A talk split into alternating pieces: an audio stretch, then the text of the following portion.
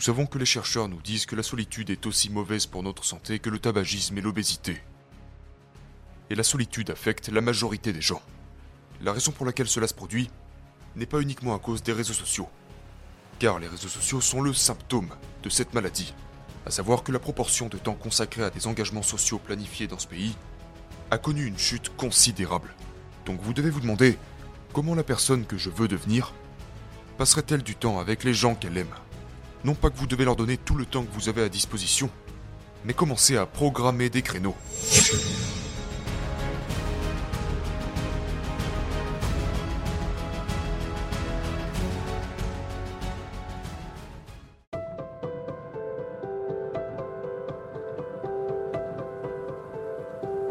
Il y a un mantra avec lequel je vis, et c'est en quelque sorte le fondement de ma vie maintenant, depuis que j'ai écrit ce livre.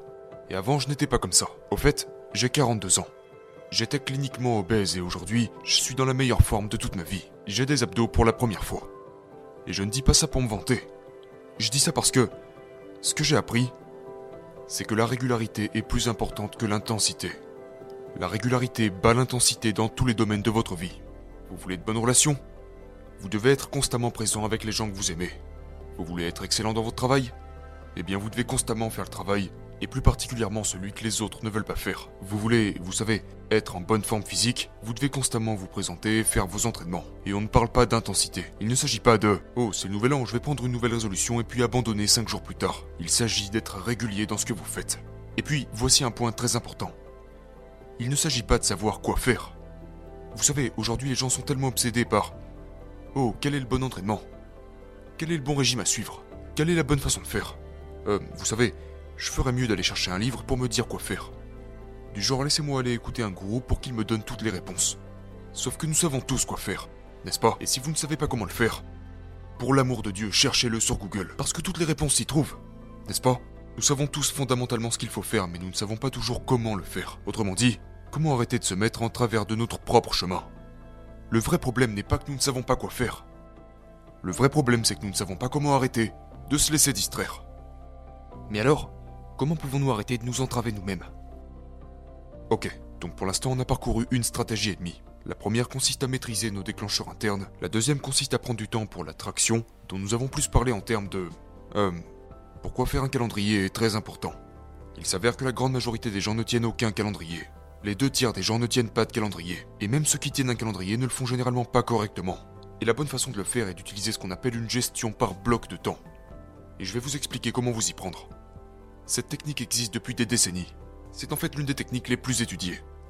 C'est une technique très très bien élaborée pour planifier vos journées. Et cette technique s'appelle l'intention de mise en œuvre. Mais nous pouvons aller encore au-delà de ce que je conseille dans le livre et... D'ailleurs, cela n'a pas été publié.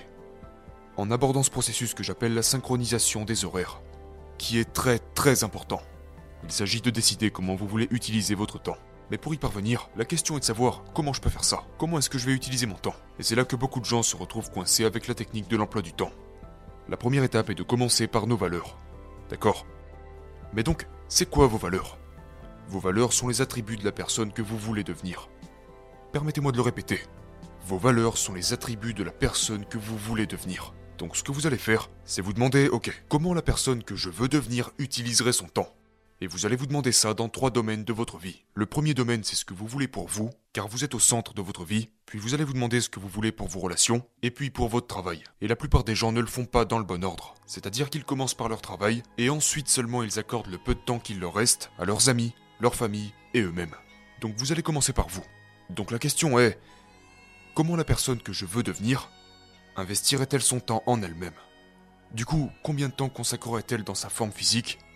Si cela est important pour vous. Je ne dis pas que ça devrait l'être, mais si c'est important pour vous, alors c'est le moment d'aller à la salle de sport, d'aller courir, d'aller marcher, peu importe. Quel régime alimentaire devrais-je suivre? Combien de temps dois-je dormir?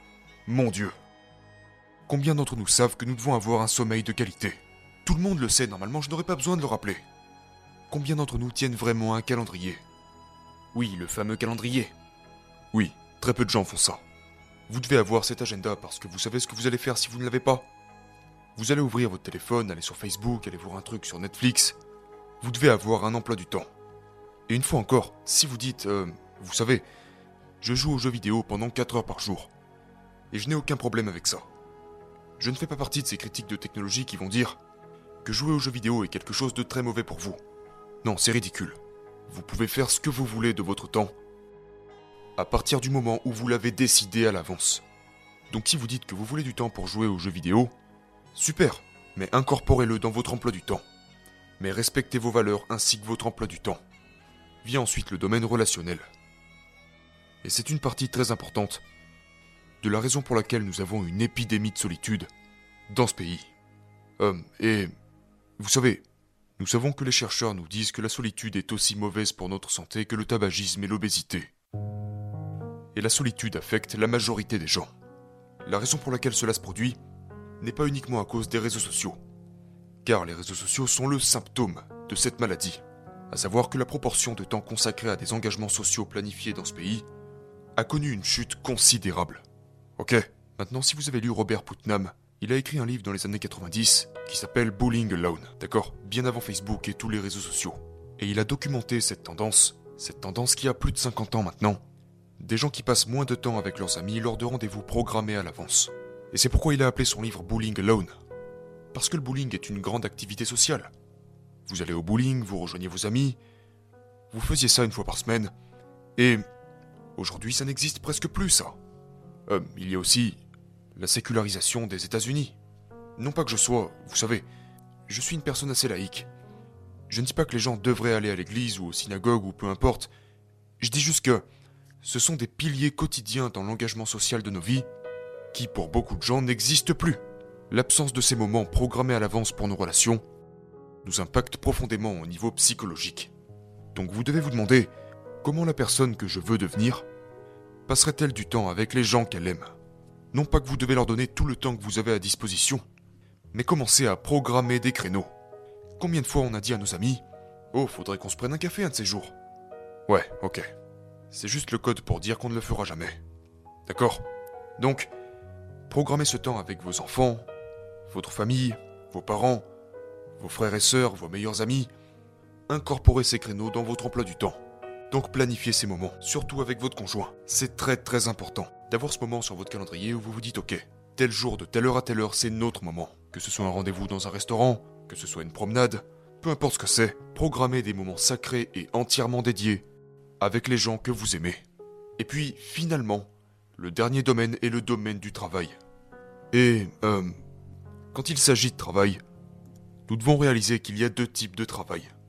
Ok Il y a ce que l'on appelle le travail réactif et le travail créatif. Le travail réactif est énormément répandu, d'accord? Ce sont les appels téléphoniques, les réunions, répondre à des mails. C'est ce qui implique de réagir à tout ce qui se passe dans votre environnement de travail. Et, ça fait partie du travail, y a pas de souci. Certains emplois, quelques emplois sont 100% réactifs. Ok? Quand vous travaillez dans un restaurant, quand vous travaillez dans un centre d'appel, votre travail consiste à vous présenter. Vous n'êtes pas un créateur d'horaires, vous êtes un preneur d'horaires. Vous prenez n'importe quel horaire qui vous est donné, vous faites tout ce qui doit être fait, tout est réactif. Ok? Ou presque tout réactif. Maintenant, d'autres emplois sont beaucoup plus créatifs. Donc si vous êtes un développeur de logiciel, un responsable marketing, un vendeur, vous êtes un créateur d'horaires. Vous devez pouvoir vous asseoir et vous dire Attends une minute, comment vais-je planifier ma journée? Comment devrais-je utiliser mon temps? Et c'est un travail difficile parce que votre tâche la plus importante est de trouver comment utiliser votre temps. Maintenant, ce que la plupart des gens font, c'est qu'ils prennent la facilité par défaut. Ils vont opter pour la facilité par défaut du genre Je vais juste m'occuper de tout ce qui se présente à moi. Et ils considèrent presque ça comme un travail réactif mais en réalité leur travail est un travail créatif. Et ce genre de personnes sont les personnes qui sont nulles dans leur domaine. Pourquoi? Eh bien parce que si vous voulez avoir un avantage concurrentiel, si vous voulez être meilleur que tous les autres dans votre domaine, laissez-moi vous donner un petit secret, ok? Et presque personne ne le fait. Pensez. Pensez. Prenez le temps de vous asseoir et de penser à votre journée. Vous savez pourquoi? Parce que personne d'autre le fait. Ils sont dans la réaction. Exactement. Ils réagissent constamment. Pour planifier, pour élaborer des stratégies, pour anticiper, vous devez pouvoir vous asseoir sans distraction et prendre le temps d'être avec vous-même, dans votre propre tête, pour déterminer quoi faire ensuite. Ok, vous devez établir des priorités. Et réfléchir sans distraction est quelque chose qui prend du temps. Et j'encourage tout le monde à le faire. Donc si votre travail nécessite un certain niveau de réflexion, ce qui est le cas dans presque tous les travails, eh bien accordez-vous 30 minutes, 45 minutes, peut-être une heure un certain jour, pour élaborer votre calendrier, sans distraction, et en faire quelque chose de sacré. Donc maintenant que nous avons ces trois domaines de vie, que nous avons notre emploi du temps, la dernière étape consiste à faire ce que nous appelons une synchronisation des horaires. Et c'est ce qui manque, je pense, à la plupart des gens qui ont commencé à épouser cette technique de créneau horaire. Et une fois encore, cette technique existe depuis des décennies. Le truc quand on établit un emploi du temps, c'est que vous réalisez genre, j'ai un patron, j'ai un conjoint, j'ai des enfants, et encore d'autres personnes qui exigent de mon temps. Et rapidement, ce qui se passe, c'est que votre emploi du temps est réduit en miettes. Et la raison pour laquelle il est réduit en miettes est parce que nous ne faisons pas ce qu'on appelle une synchronisation d'horaires. Donc voici en quoi consiste la synchronisation des horaires. Euh, permettez-moi encore une fois de détruire un autre mauvais conseil de productivité dont nous avons tous déjà entendu parler. Qui dit, vous savez, si vous voulez être productif, et d'apprendre à dire non. N'est-ce pas? Apprenez à dire non. Mais quel genre de conseil est-ce que c'est ça encore? Donc du coup, vous allez regarder votre patron, le gars, l'homme ou la femme qui paye vos factures, et vous allez lui dire Vous savez quoi, patron? Non. Êtes-vous sérieux? Franchement, qui donnerait ce genre de conseil s'il était réellement employé dans une entreprise? Vous ne pouvez pas dire à votre patron Non, vous allez vous faire virer. Donc au lieu de dire non à votre patron, ce que vous allez faire à la place, c'est dire Ok patron, écoutez-moi, pouvons-nous nous asseoir une fois par semaine, ok? Le lundi matin par exemple, ça prendra 15 minutes, max. Et puis vous allez lui montrer votre emploi du temps. Parce que maintenant vous avez établi un emploi du temps. Vous avez maintenant créé cet artefact physique que vous pouvez partager avec lui. Donc vous allez dire voilà, voici mon emploi du temps pour la semaine. Voici tout ce que je fais. Et vous lui montrez tous les créneaux vous donnez priorité au travail. Voici comment j'utilise mon temps pendant une journée de travail. Et maintenant vous lui montrez cette autre liste. Ok? J'ai écrit sur cette autre liste, ici sur ce morceau de papier, tout ce que je ne pouvais pas intégrer dans mon emploi du temps pour la semaine. Pouvez-vous m'aider à redéfinir les priorités? C'est la tâche numéro un de votre patron. Le travail numéro un d'un patron est de prioriser. Donc si vous lui dites, écoutez, il y a quelque chose que vous me demandez de faire, que je n'ai pas réussi à intégrer dans mon emploi du temps. Mais pas de problème. Par quoi puis-je le changer? Aidez-moi à trouver comment je pourrais prioriser. La synchronisation des horaires.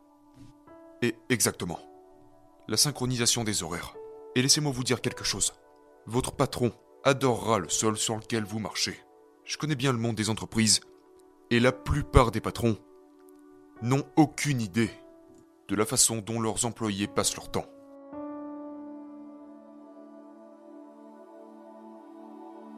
Et je vous le dis, c'est 10 minutes par semaine.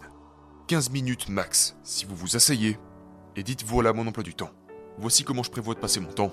Aidez-moi à redéfinir les priorités. Et si vous faites cela, votre patron vous dira Tu sais quoi? En fait, tu n'as pas vraiment besoin d'être présent à cette réunion. Par contre, cette autre chose est super importante. Pouvons-nous échanger cela? Et c'est ainsi que nous synchronisons nos horaires. Maintenant, nous pouvons le faire avec notre patron, nous pouvons le faire avec notre conjoint. Laissez-moi vous dire un truc. À l'époque, j'avais tellement l'habitude de me disputer avec ma femme à cause de la répartition des tâches ménagères, à cause de tous ces malentendus du genre Oh, je pensais que tu allais faire ceci, je pensais que tu allais faire cela. Mais maintenant, nous nous asseyons et maintenant nous avons impliqué notre fille également. Nous le faisons une fois par semaine. On s'assoit tous les trois autour d'une table et nous synchronisons nos horaires. Et c'est miraculeux.